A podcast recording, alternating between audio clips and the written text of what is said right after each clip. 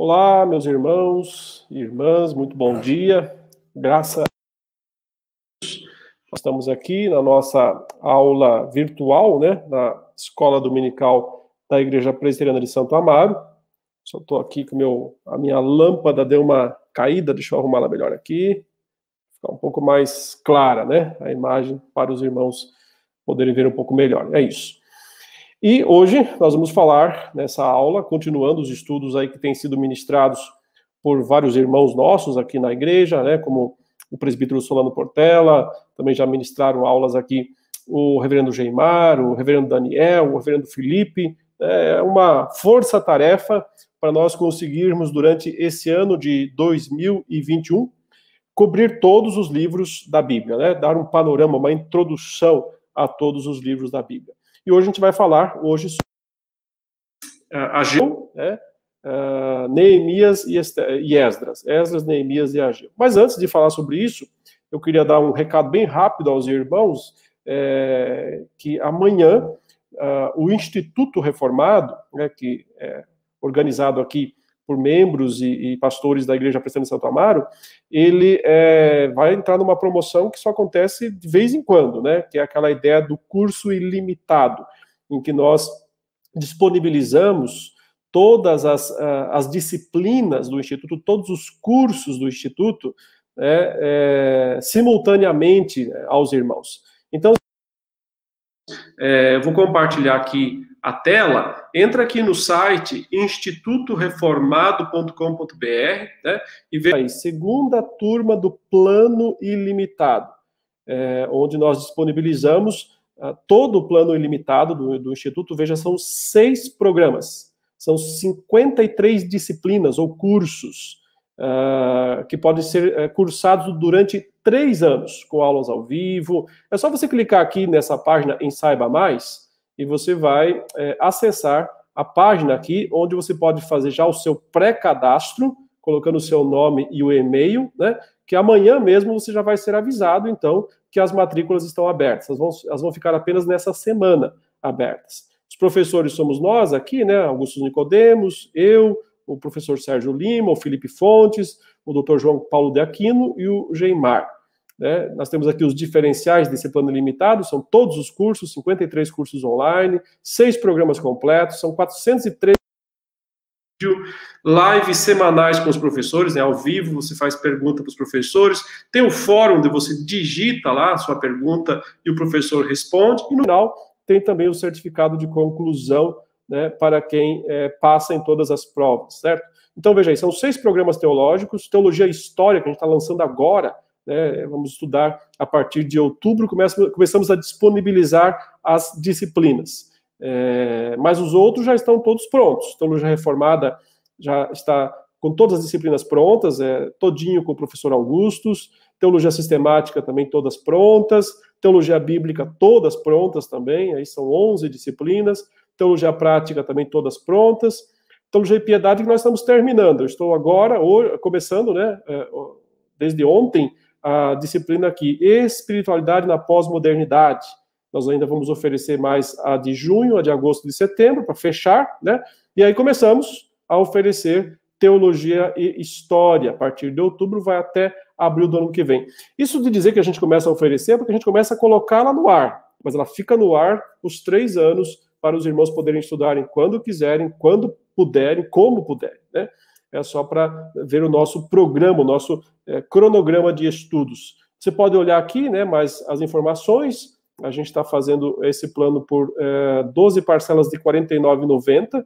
Se você fosse comprar individualmente as disciplinas, daria R$ 2.650, porque elas custam 50 reais, né, por disciplina. Mas no plano limitado, você vê que o, o valor fica bem abaixo disso. Aqui você tem dúvidas é, frequentes e aqui o que os alunos dizem. Veja só aqui tem mais de 390 avaliações de alunos do Instituto falando sobre é, os cursos do Instituto Reformado. Então, né, tá aí a, a dica. Amanhã abre as inscrições, mas para garantir a sua vaga, se puder, você já pode fazer agora mesmo o seu pré-cadastro ali e amanhã nós vamos enviar um e-mail para você, para você concluir a sua inscrição e estudar conosco aqui no Instituto Reformado. Uh, vamos agora falar sobre Ageu, Esdras né, é, e Neemias. Eu vou compartilhar o nosso slide da aula. Deixa eu abrir aqui para compartilhar com os irmãos. E assim a gente vai seguir. Aqui estamos. Esdras, Neemias e Ageu. O que esses três livros têm em comum, irmãos? Né? Eles nos falam de tempos de reconstrução.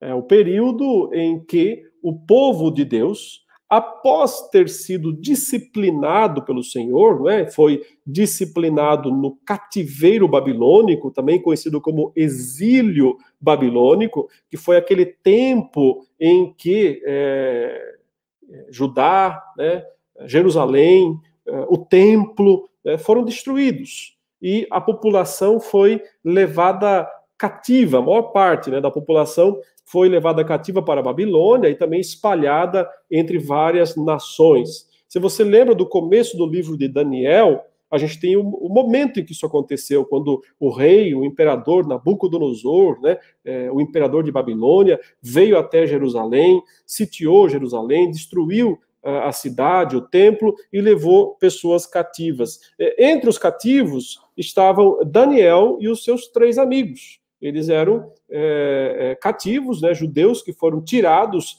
de é, é, Judá, Jerusalém, e foram levados para a Babilônia, onde permaneceram 70 anos, cerca de 70 anos né, foi o tempo do exílio, o tempo do cativeiro babilônico. Eu já vou mostrar uma cronologia aqui para os irmãos nesse sentido, para se localizarem melhor.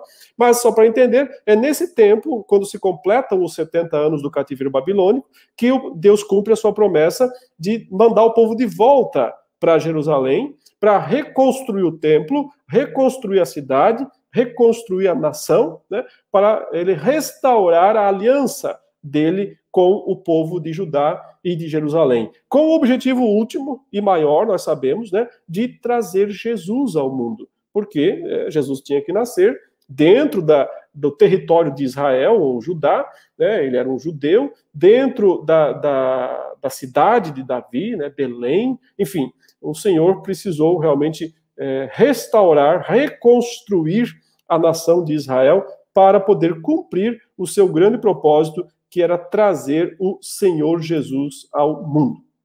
Então, o, o, esses três livros, né, Ageu, Esdras e Neemias, eles formam uma unidade, de certa forma, porque eles retratam esse período, retratam a volta do povo do cativeiro e a reconstrução por etapas, né, primeiro do templo, foi, foi a primeira a primeira parte a ser reconstruída foi o templo, depois da cidade de Jerusalém, e também né, a própria reconstrução da vida nacional. Então, destaca-se nesses livros os personagens de Ageu, que era um profeta, Esdras, que era um sacerdote, e Neemias, que se tornou um governador né, da, uh, de Judá. Ele era um copeiro né, do rei lá, é, Artaxerxes, né, o rei da Pérsia, mas ele é, foi incumbido por este imperador, este rei da Pérsia, a voltar para Jerusalém e se tornou um governador. Então a gente tem aqui, né, esses três homens que foram de grande importância na, na difícil tarefa de reconstrução. E é curioso, eu chamo a sua atenção para isso, que eles tinham, né, juntos os três ofícios de Cristo: o ofício profético, o ofício sacerdotal e o ofício real. Jesus, ele sempre foi, né, rei, profeta e sacerdote. Esses ofícios eram é, distribuídos entre alguns israelitas, certo? Mas Jesus os reúne todos os três em si mesmo. Isso já nos mostra, né, de certa maneira, como Deus, ao reconstruir o templo, reconstruir a cidade, reconstruir a nação, ele está é, é, agindo para revelar a pessoa de seu filho em algum momento. Então, esses livros, esses três, nos falam que, acima de tudo, está o propósito soberano de Deus mesmo acima da vontade dos homens e até mesmo dos reis, porque não é interessante você observar que um rei, um rei decretou o exílio. Esse rei foi Nabucodonosor. Né? Foi ele que veio, destruiu Jerusalém, destruiu o templo e levou o povo cativo para, Jerusal para a Babilônia. Outro rei, outro imperador tão poderoso quanto ele, né, desfez tudo isso. E é, esse foi Ciro, e depois Dario, os dois principais imperadores, e também Artaxerxes. Então, esses são os, os, os quatro grandes imperadores né, medo-persas, né, babilônico e medo-persas, é, que, ah, ah, de alguma maneira, foram usados por Deus, seja para disciplinar o seu povo, seja para restaurar o seu povo. Né? E é justamente uh, Ciro quem vai desfazer a, a, o decreto de, de, Nabucodonosor e vai é, liberar o povo de Israel a retornar para a terra da promessa. E mais tarde, Dario, né, quem vai dar a, a palavra final, né, o novo imperador, é, autorizando a reconstrução do templo e reconstrução da cidade de é, Jerusalém, certo?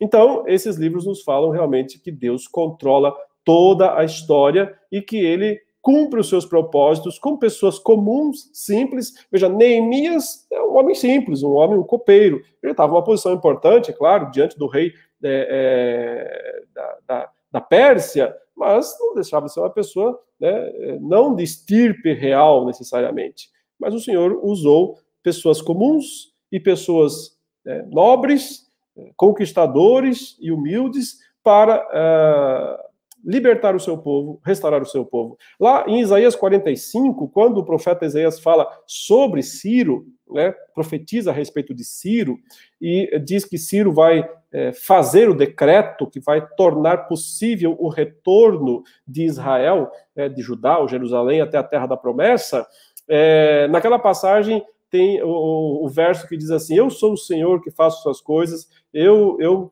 eu, eu, eu faço o bem e crio o mal, né? E, e, e, quando ele coloca ali Deus como o criador do mal, as pessoas às vezes se confundem, né? E pensam que ele está falando do mal moral, Deus como sendo o criador ou o autor do mal moral. Mas o que ele está dizendo, não, não é isso, não. Ele está dizendo que Deus usou um rei, no caso, é, Nabucodonosor, para fazer o mal, no caso, para né, castigar, disciplinar, punir, destruir o seu povo e usou outro rei, Ciro, e outro ainda, é, Dario, para fazer o bem, né? trazer a paz, reconstruir, levar de volta. Né? Então, é, Deus no controle, Deus soberano, é o principal tema, no meu entendimento, de todos esses livros. Porém, a reconstrução não foi fácil, né? enfrentou grandes dificuldades. É, além das ameaças externas, a gente logo, quando começa a ler os livros de, de Neemias, ou de, de Esdras, Neemias, percebe que o, os vizinhos, né, os povos vizinhos pagãos, os inimigos de Israel, de Judá, já chegam ali né, para aperrinhar, como se diz, né, para dificultar, para impedir. Eles não querem ver a cidade de Jerusalém sendo reconstruída, eles não querem ver aquele templo sendo reconstruído. Então tem toda aquela ameaça externa, a gente percebe que a própria construção para em alguns momentos, eles não conseguem retomar, porque tem política cruzada, tem informação cruzada, é, sobe queixa dos povos vizinhos para o imperador, né? E o imperador, no primeiro momento, aceita a queixa e manda parar a obra, mas depois o próprio Deus faz com que o imperador reconsidere, descubra, né, leia em leis anteriores que foi autorizado e ele volta a autorizar, ou seja, mostra realmente quão dura, quão difícil é a, reconstrução, foi a reconstrução de Jerusalém, do templo, naqueles dias. Mas além né, da influência externa, também da, da, da ameaça externa, a gente vê no próprio povo uma falta de vontade muitas vezes, de contribuir, de trabalhar, uma, um, uma espécie de acomodação. E isso é, é interessante porque, na verdade, é, nós deduzimos dos próprios profetas anteriores que profetizaram o período do exílio que é, os judeus se acomodaram em Babilônia. E muitos deles nem sequer desejaram voltar quiseram ficar lá em Babilônia, né, mesmo depois que cumpriu os 70 anos, eles não quiseram sair de lá, quiseram ficar lá em Babilônia, porque eles tinham construído, vejam, 70 anos é bastante tempo, né? É, eles tinham construído uma vida toda lá, né? Tinham suas, sua economia, seus afazeres, tudo lá. Então eles não tinham mais saudades do templo, saudades de Jerusalém, eles não, não, não se importavam mais com isso, eles queriam ficar lá. Mas alguns voltaram, né? E mesmo esses que voltaram, é interessante que, no dado momento, por causa das pressões, das ameaças, eles desistem de construir o templo e passam simplesmente a construir a própria cidade deles, as casas deles. Né? Deixe, deixe é, lendo já agora o profeta Ageu, né, o início do livro do profeta Ageu, como é exatamente esse o ponto que o Senhor está né, chamando a atenção deles naquele momento. Então, deixa eu compartilhar aqui com vocês esse texto que está aqui em Ageu, capítulo 1. Diz assim: No segundo ano do reinado de Dario, no sexto mês, no primeiro dia do mês, por meio do profeta Ageu, a palavra do Senhor é o filho de Salatiel, governador de Judá, e a Josué, filho de Josadaque, o sumo sacerdote, dizendo: Assim diz o Senhor dos Exércitos: Este povo diz: Ainda não chegou o tempo, o tempo em que a casa do Senhor deve ser reconstruída. Tá vendo? O, povo dizia: não, agora não é muito cedo, né? A gente acabou de voltar de, de, Babilônia, temos muita coisa que fazer, tem que cuidar da nossa casa primeiro. Depois que a gente cuidar da nossa casa, nós vamos reconstruir a casa do Senhor, né? E aí, veja, o profeta foi chamado por Deus para trazer essa palavra profética ao povo. Por isso, diz o verso 3, a palavra do Senhor veio por meio do profeta Ageu, dizendo: Acaso é tempo de vocês morarem em casas luxuosas, enquanto este templo permanece em ruínas? Portanto, assim diz o Senhor dos Exércitos: Considerem o que tem acontecido com vocês. Vocês semearam muito e colheram pouco. Comem, mas isso não chega para matar a fome. Bebem, mas isso não dá para ficarem satisfeitos. Põem roupa, mas ninguém se aquece. E o que recebe salário, recebe-o para colocá-lo numa sacola furada.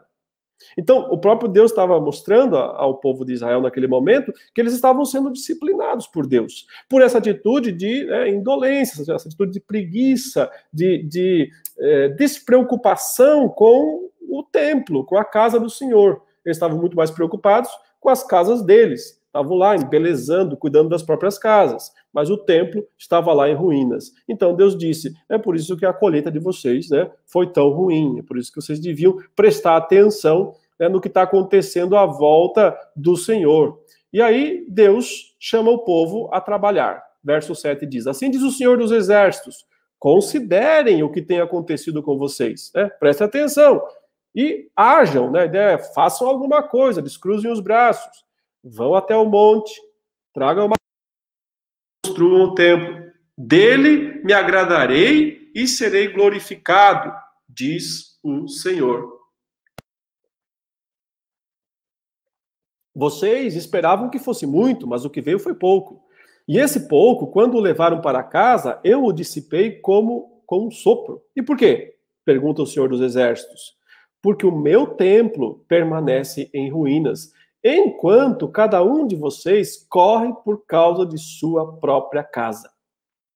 Então, aí né, está a grande queixa do Senhor contra o povo naquele momento, né, chamando o povo a é, é, considerar né, a própria situação é, de disciplina de Deus e chamando o povo a um retorno para que eles pudessem, de fato, assumir a tarefa de iniciar a reconstrução da casa do Senhor, o templo de Israel.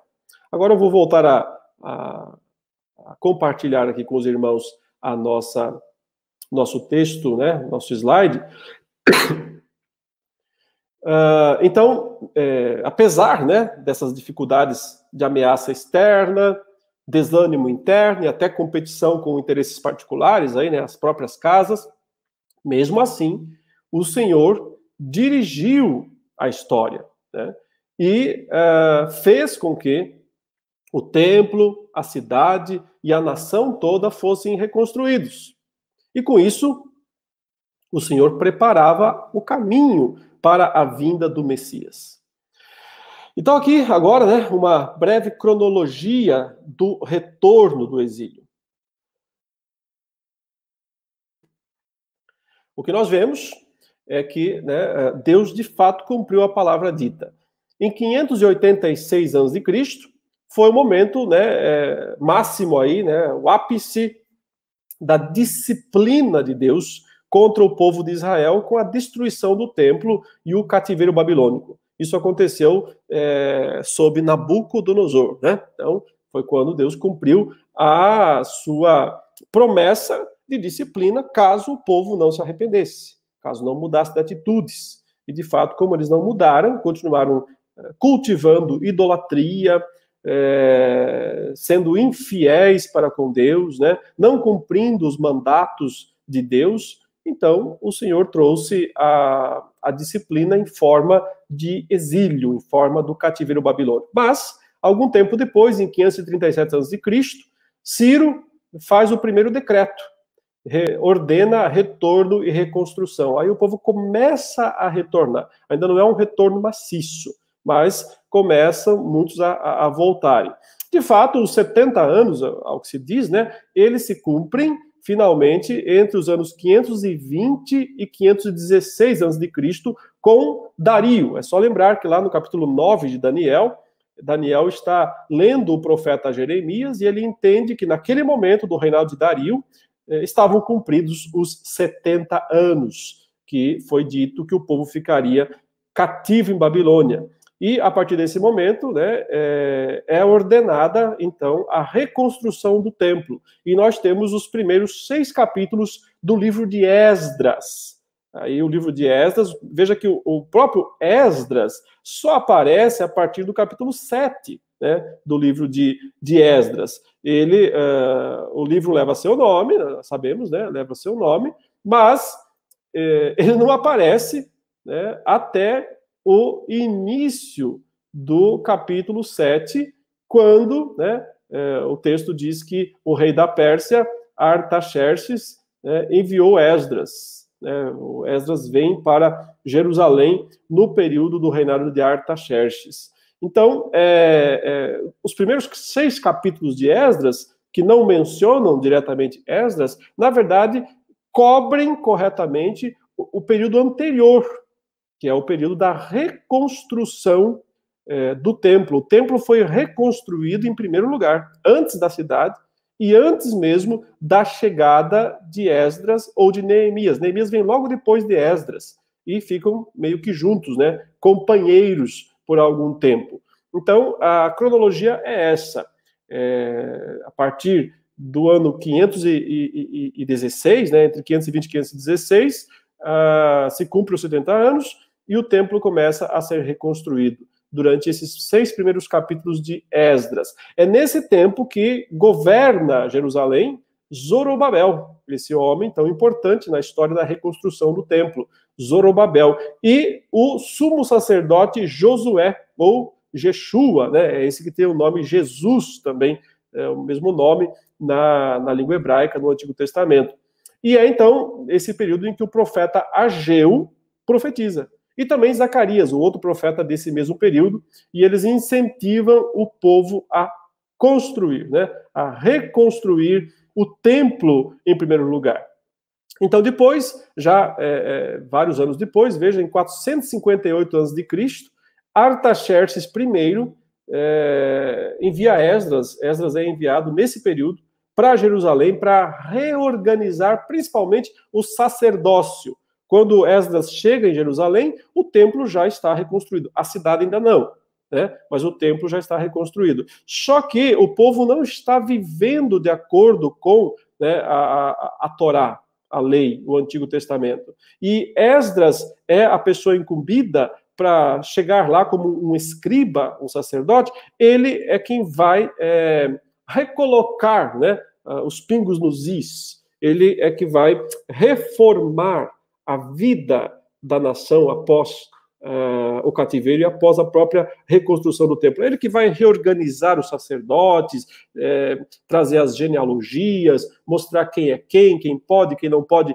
oficiar lá no templo. É ele quem vai é, fazer aquela situação complicada né, da separação das mulheres ele chega ali e percebe que os próprios sacerdotes e, e a população em geral está tudo misturada já, com casados com mulheres estrangeiras. E é a partir de Esdras que acontece aquela é, aquela decisão difícil, né, e, e, muito mal compreendida até hoje, né, de que ele manda é, é, os sacerdotes mandarem e o povo despedirem as mulheres estrangeiras, né? Então há, há um divórcio forçado ali muitas têm até filhos, né, para que é, é, são mandadas embora, né? E, e, o motivo, a razão disso era porque Deus queria é, reconstruir a nação né, com os descendentes de Judá. e não os mistos. Samaria tinha uma descendência mista antes disso, e foi a razão da sua queda. É, Deus queria é, manter a linhagem pura. É, era necessário naquele período, até para que Jesus viesse mais tarde como o real descendente né, da tribo de Davi. Se não tivesse sido guardado isso, não haveria uma tribo de Davi, né? Uma, uma família de Davi, uma tribo de Judá, mais para frente. É, é, ou seja, Deus não poderia cumprir as suas promessas e a sua promessa maior de enviar Jesus ao mundo. Então, é, essa atitude drástica ali de, de divorciar das mulheres e mandá-las embora, né, sendo estrangeiras, era por causa da situação né, religiosa momentânea, a necessidade daquele momento. É, e em, entre 445 e 433 é a vez de Neemias, ainda no mesmo rei, o mesmo Artaxerxes I, mas Neemias, o copeiro desse rei, é enviado para governar Judá e terminar de reconstruir a cidade. E é por isso que eu disse, é, é, esses três grandes personagens, né, Ageu o profeta, Esdras o sacerdote e Neemias o governador, são os três grandes instrumentos de Deus para fazer com que, primeiro, o templo seja reconstruído, segundo, né, a cidade seja reconstruída, terceiro, a, a, a vida, né, o culto uh, seja restaurado, reconstruído em todo a, a, a nação de Judá e na cidade de Jerusalém. Por isso que é, são tempos de reconstrução, tempos realmente difíceis, importantes e muito necessários. Agora, um resumo que eu quero dar de cada um dos três livros, né? Ageu, o profeta, então, ele, é, lá em 538 a.C., uh, com o decreto de Ciro, né, os israelitas começaram a voltar da, da Babilônia, onde tinham vivido como prisioneiros. Eles chegam e constroem suas próprias casas em Jerusalém, mas não dão muita atenção ao templo que estava destruído né, há muito tempo. Então, em 520 a.C., o profeta Ageu anunciou algumas mensagens de Deus, ordenando ao povo que construísse de novo o templo, que desse prioridade ao templo os judeus, né, israelitas, deviam voltar para Deus e assim Deus os abençoaria e eles viveriam em paz e prosperidade. Ageu foi companheiro do profeta Zacarias. É, o esquema do conteúdo de Ageu é bem simples, são só dois capítulos e nós temos quatro partes. Primeiro, uma exortação para a reedificação do templo, já lemos esse texto. Uma descrição da glória do novo templo, né, no capítulo 2, dos versos 1 a 9 e uma repreensão pela infidelidade do povo, os versos 10 a 19 do capítulo 2, e uma promessa do Senhor específica a Zorobabel, Deus é, animando a Zorobabel na época, não era ainda Neemias, né? Neemias é quem vai aparentemente suceder Zorobabel no governo, mas nesse tempo, quase né, mais de 50 anos antes de Neemias, quem estava governando provisoriamente Judá era Zorobabel, e o Senhor faz uma promessa especial, né, específica para ele nesse texto. É, podemos também resumir dessa maneira, né, o livro dividido em quatro partes, com respectivas quatro profecias. Então, a primeira profecia aponta o pecado do povo em deixar a construção da casa de Deus para segundo plano. Isso está lá em Ageu, de 1 a 11, capítulo 1, 1 a 11. A segunda profecia é de encorajamento ao povo que se reanimou em recomeçar a construção, mas pensava que o começo ia, é, ia ser assim, muito pequeno, né, muito simples. Então, tem, eu já vou destacar esse texto na sequência, né, que eu chamo de o tempo dos humildes começos. Ele tem muito a nos ensinar também sobre os padrões divinos de ação na história. A terceira palavra é uma explicação sobre o porquê deles não terem sido abençoados nos tempos em que deixaram a obra de Deus abandonada. E um apelo para que não fizessem mais isso, ou seja, para que é, pegassem firme na reconstrução. E a quarta palavra, como já disse, dirigida a Zorobabel e fala dos propósitos finais de Deus para esse mundo e especificamente para o povo de Judá. Deus revelando, descortinando aí para uh, o seu povo, né, os seus propósitos. Um resumo aqui do livro de Esdras, né? Esdras é o sacerdote. Então, o livro de Esdras é continuação, claro, do segundo livro das crônicas. Ele descreve a volta de alguns dos israelitas que estavam cativos na Babilônia, a vida deles em Jerusalém e a adoração no templo. Esses acontecimentos são apresentados na seguinte ordem: Então, o primeiro grupo de israelitas volta da Babilônia por ordem de Ciro, rei da Pérsia, lá 538 a.C., como já dissemos. É, eles voltam e durante esse período há, existe a reconstrução. O templo é reconstruído e inaugurado. Né? Então, o Senhor passa a ser adorado de novo em Jerusalém. Anos depois, outro grupo volta para Jerusalém, agora dirigido por Esdras, um escriba versado na lei de Deus, e Esdras tem a função principal de ajudar o povo a reorganizar a sua vida religiosa e social, a fim de que as tradições espirituais de Israel fossem é, conservadas. Note, é, não só tradições, né?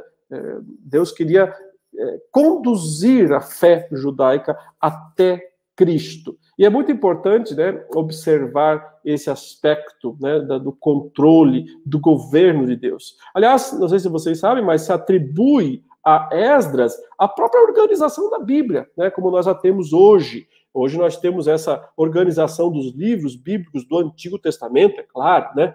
Novo Testamento não, é bem posterior, mas atribui-se a Esdras provavelmente a compilação é, do que a gente chama de o cânon, o cânon hebraico, o cânon judaico, aqueles 39 livros que é, foram é, considerados canônicos, inspirados por Deus. É, talvez, claro, alguns livros ainda mais tarde, depois de Esdras, mas ele deve ter reunido, compilado né, boa parte, é, pelo menos os livros anteriores, né, desde Gênesis, o Pentateuco, é, certamente foi Esdras que é, a grande prob prob probabilidade que tenha sido Esdras quem compilou, e também os demais livros, né, que vão formando aquela tríplice divisão do cânon hebraico, a lei, os profetas e os salmos.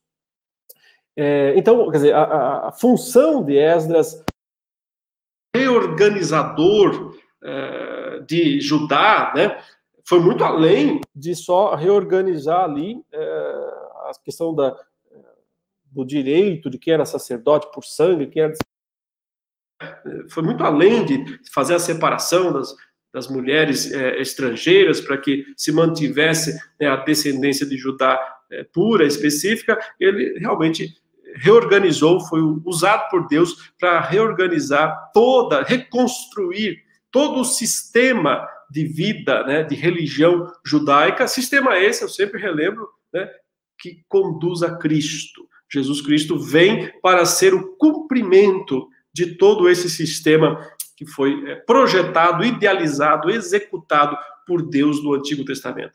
O esquema do conteúdo de Esdras é, também tem três partes, aqui tem três divisões.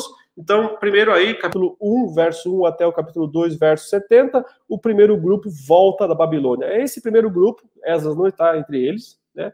que vai, é, que esse grupo aqui vai reconstruir de fato o templo. É, ne, é esse pessoal aí que recebe a profecia de Ageu, né, Ageu, Zacarias também, eles são, é, é nesse tempo, Zorobabel que está governando a, a cidade, né, e Ageu e Zacarias vão profetizar, primeiro chamar a atenção, dizendo, vocês estão esperando o quê né, para reconstruir? Cada um só está preocupado com a própria casa, né, vão lá e reconstruam o templo. Deus quer retomar, né? Por que Deus queria reconstruir o templo? Porque Deus queria recomeçar as ofertas de sacrifícios, uh, expiação pelos pecados, né? Porque tudo isso conduzia um cordão vermelho, né? Uma linha vermelha, um cordão dourado, levando para Jesus Cristo, aquele que é o Cordeiro de Deus que tira o pecado do mundo. Depois, a segunda parte do livro vai dos capítulos 3 a 6, né? que são da, da construção né, da, da cidade de Jerusalém. É, o templo já foi reconstruído, agora passa a reconstrução e as dificuldades, as lutas existentes aí. E finalmente, né, uh, dos versos uh, capítulos 7 até o final do livro, Esdras aparece, entra em cena, ele vem para purificar o sacerdócio e uh, colocar de volta né, as leis judaicas nos seus devidos lugares. Esdras é que é o responsável por isso. Agora, o último livro, três, Neemias. É, Neemias é um governador, né? Eu coloco aqui rei entre parênteses, né? Ele nunca foi rei legitimamente naquele tempo quem reinava Israel nem tinha rei, né? Porque ah, ah, acreditava-se que a descendência davídica estava extinta, não estava, porque Deus preservou, tanto é que Jesus nasce da descendência judaica, mas não tinha um rei em Judá, em Jerusalém, que governava o mundo, era Artaxerxes, né, o imperador persa, o imperador da Pérsia. E Neemias foi é, é, decretado por esse imperador para ser o governador de Judá. Logo, ele tem um ofício real, né? Por isso que eu digo, uh, nós temos um profeta, um rei e um sacerdote, os três né, reunidos nessas, nesses três personagens, nesses três importantes homens usados por Deus para reconstruir a nação, né, o templo, a cidade, a nação é, e a vida religiosa da, da nação. Então, o Neemias também, a gente pode dividir em três partes, né, a história da reconstrução, primeiro das muralhas, de Jerusalém, dirigida por Neemias, que foi mandado pelo rei da Pérsia para governar Judá. Neemias realizou também várias reformas sociais e religiosas, junto com Esdras, inclusive. Inclusive, a segunda parte é a própria leitura eh, dirigida por Esdras da lei de Deus e a confissão de pecados pelo seu povo. E a terceira parte são outras atividades de Neemias como governador de Judá. Neemias sempre dependeu de Deus e foi um homem de muita oração. Ou podemos dividir o, o conteúdo em quatro partes também, né, aqui um pouco mais específicas, mais históricas. Então, primeiro, capítulo 1 até o capítulo 2, né, 1 e 2, Neemias volta para Jerusalém. É, toda aquela narrativa dele no palácio da Pérsia, ele está triste diante do imperador, o imperador pergunta por quê, é, ele tem medo de ser morto, mas ao mesmo tempo ele não pode negar diante do imperador né, sua situação de tristeza para com a situação uh, de desolação de Jerusalém. É interessante porque já outros imperadores tinham decretado o retorno do exílio, tinham decretado a reconstrução, mas como eu disse, as coisas não eram fáceis. E é, Neemias recebe a informação de que, é, mesmo o templo já tendo sido reconstruído, é, a situação ainda é muito caótica, desorganizada, muita confusão, povo, uma situação né, vivendo entre, entre escombros, né, porque a cidade não estava toda reconstruída, não tinha muro de proteção. Né? É, veja que Neemias, uma das suas funções principais é a reconstrução das muralhas de Jerusalém. É isso que ele faz em primeiro lugar. Ele reconstrói os muros em volta da cidade para proteger a cidade. Isso vai dos capítulos 3 até o final do capítulo 7. Uh, e com muita oposição, com gente ali querendo né, é, literalmente minar o trabalho de reconstrução, mas é, aquela famosa frase, né, espada na mão, pá na outra, né, com uma, eles trabalharam dessa maneira, né, com uma espada para se proteger, com a ferramenta de trabalho para reconstruir. E, uh, então, dos capítulos 8 a 10, nós temos a leitura da lei e a renovação da aliança, aí com a participação de Esdras, e, finalmente, dos capítulos 11 a 13, as outras atividades de Neemias, o que mais ele realizou para o bem de Jerusalém. Né? E agora eu gostaria de terminar a nossa aula apresentando esses três livros, falando sobre um ponto de destaque neles, né? E, é, claro, né, eles nos levam para Cristo, acima de tudo, nos levam para Cristo. Eu chamo aqui de o tempo dos humildes começos. Deixa eu ler rapidamente para os irmãos uh, os textos aqui que, uh, que uh, são mencionados tanto no livro de Ageu quanto no livro de, uh, de Esdras. Deixa eu pegar aqui os textos certinho. Quero começar com o texto de Ageu. Então, lá no capítulo 2, nos versos 1 a 9, diz assim: No segundo ano do reinado de Dario, no sétimo mês, no vigésimo primeiro dia do mês, a palavra do Senhor veio por meio do profeta Ageu, dizendo: Fale agora a Zorobabel, filho de Salatiel, governador de Judá, e a Josué, que é o Joshua, né? É, Jesus, filho de Josadaque, o sumo sacerdote, e ao remanescente do povo, dizendo: Quem de vocês que tenha sobrevivido contemplou este templo na sua primeira glória? Então, uh, veja, foram 70 anos, né? Então era possível que alguns estivessem vivos ainda, eram bem crianças quando foram levados embora. Né? Ou seja, alguns homens provavelmente tinham visto o templo de Salomão, o templo que foi destruído por Nabucodonosor. E, e agora estavam vendo a reconstrução do templo. Né? Então, por isso que o profeta diz: Quem de vocês que sobreviveu contemplou esse templo na primeira glória? Na sua primeira glória. E como vocês o veem agora? É, essa, essa reconstrução. Por acaso não é como nada aos olhos de vocês? Então, aparentemente, e a gente já vai ver no livro de Esdras, que era esse o sentimento. O sentimento dos mais antigos, principalmente, era de extrema nostalgia, porque eles se lembravam, né, vagamente, é claro, mas se lembravam do grande templo de Salomão. E agora aquela reconstrução parecia uma coisa insignificante. E era, de fato, humanamente falando. Mas aí vem a palavra de Deus. Mas agora o Senhor diz: Seja forte, Zorobabel, seja forte, Josué, filho de Josadaque, o sumo sacerdote. E vocês, todo o povo da terra, sejam fortes, diz o Senhor, e trabalhem, porque eu estou com vocês, diz o Senhor dos Exércitos, segundo a aliança que fiz com vocês quando saíram do Egito. Né? Então, Deus chama o povo aí a confiar, a trabalhar. Né? Lembre da aliança que eu fiz com vocês. Né? É, é, e né, trabalhem, né? sejam fortes, trabalhem. É, o meu espírito, ele diz, habita no meio de vocês. Não tenham medo.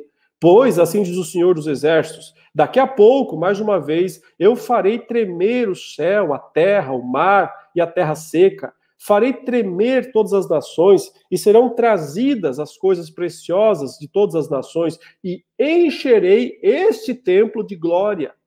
Esse templo estava construído, sendo construído naquele momento. Ele falou: Eu vou encher isso aqui de glória, diz o Senhor dos Exércitos. Minha é a prata, meu é o ouro, diz o Senhor dos Exércitos. A... E aí vem essa declaração tão interessante, veja a glória deste novo templo será maior do que a do primeiro, diz o Senhor dos Exércitos. E nesse lugar darei a paz, diz o Senhor dos Exércitos.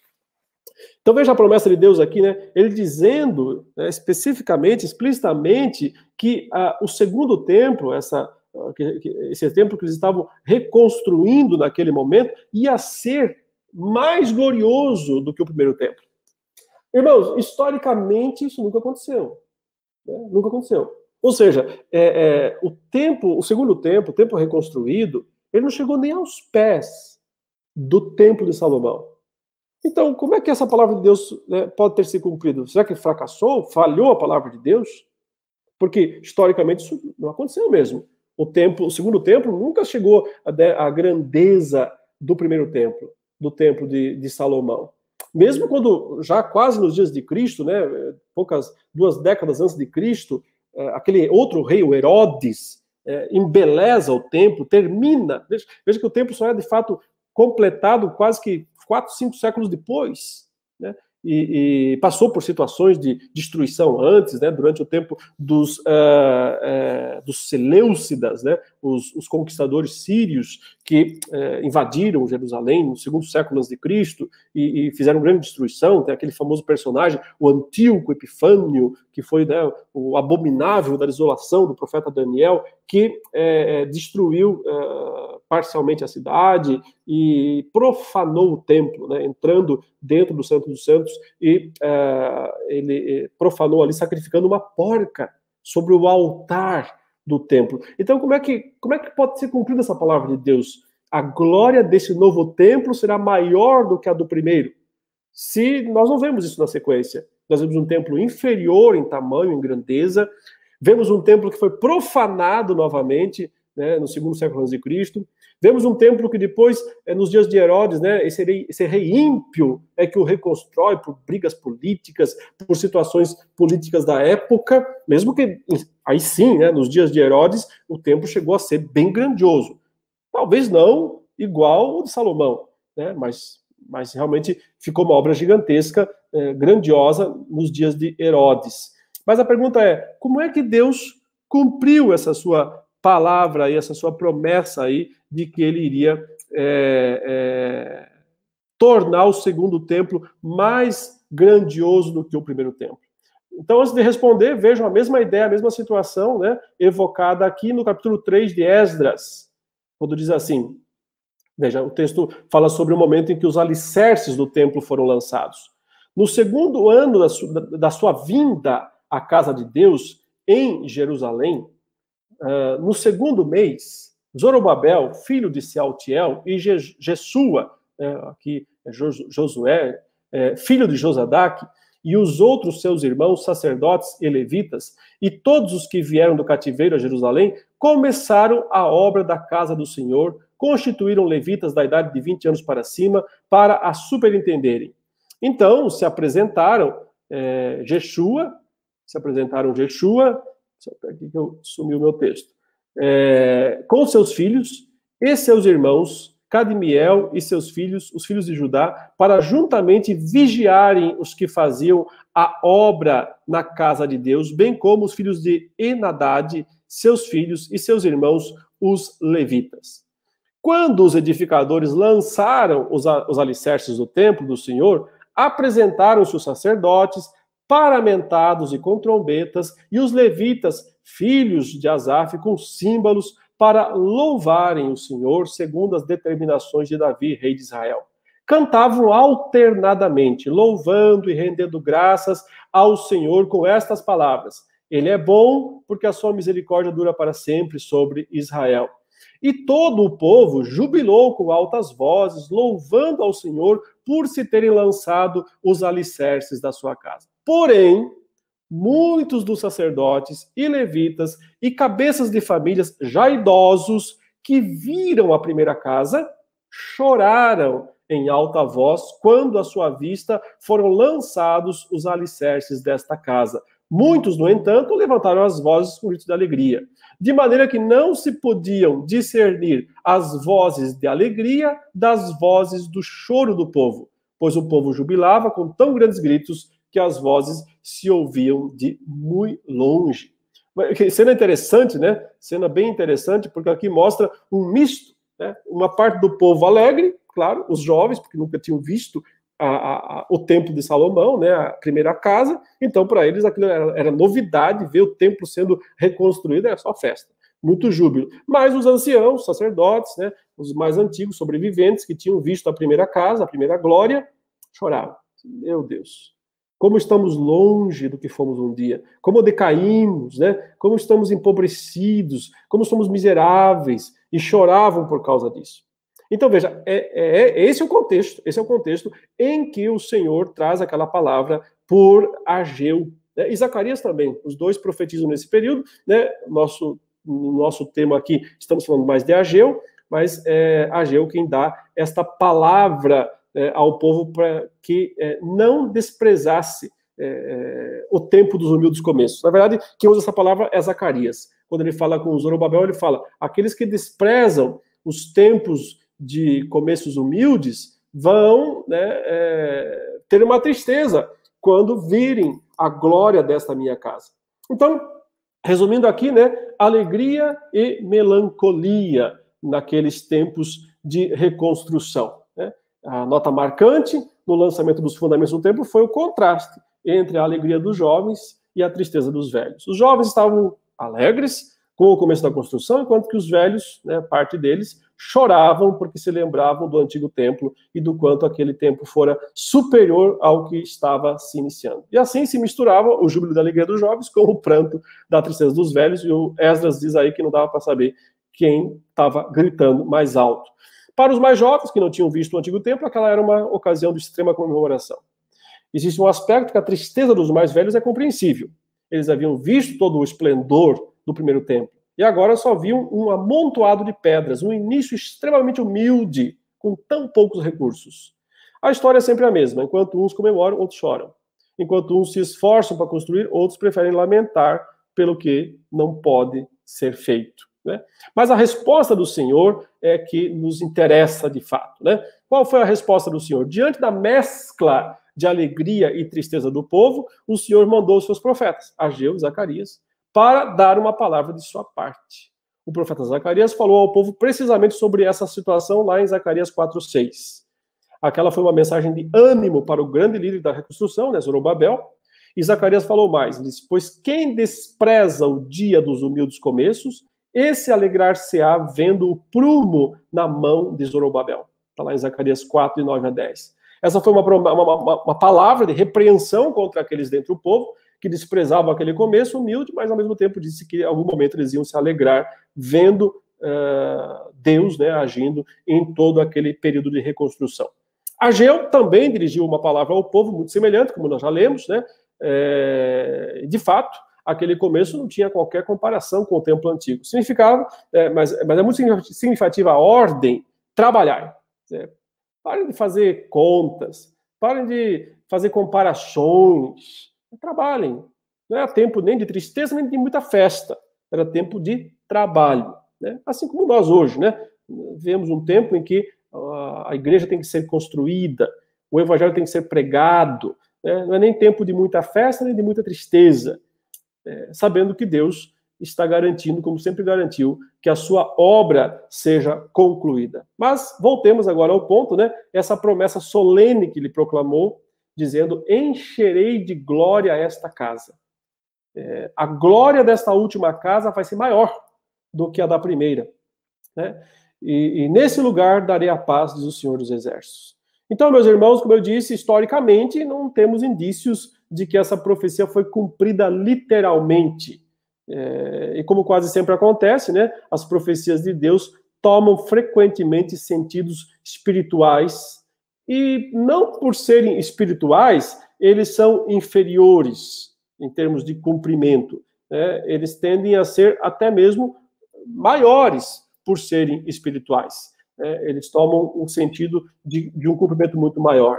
E de que maneira o templo, o segundo templo, é, foi mais glorioso do que o primeiro? Porque o próprio Deus disse: Aqui eu darei a paz. E quem é a paz, né? Ele é a nossa paz, Paulo fala, Jesus Cristo. Aquele que chegou naquele templo, aquele que pisou naquele templo, aquele que pregou naquele templo, aquele templo se encheu de glória de fato, né? Como nunca antes vimos a sua glória, João diz, né? A glória como do unigênito do Pai, quando Jesus Cristo chegou lá e limpou aquele templo, purificou, tirou os vendilhões daquele templo, né? É, é, corrigiu de fato. Quem é que de fato corrigiu o sacerdote? Não foi Esdras. Quem de fato mostrou os erros né, e corrigiu e mostrou em si mesmo o que é ser verdadeiramente sacerdote foi Jesus Cristo. Ele veio e mostrou isso. Quem é o grande profeta que foi lá e anunciou a nova destruição do próprio templo? É, o Senhor Jesus, se você ler o capítulo 24 de Mateus, o que, que ele está fazendo?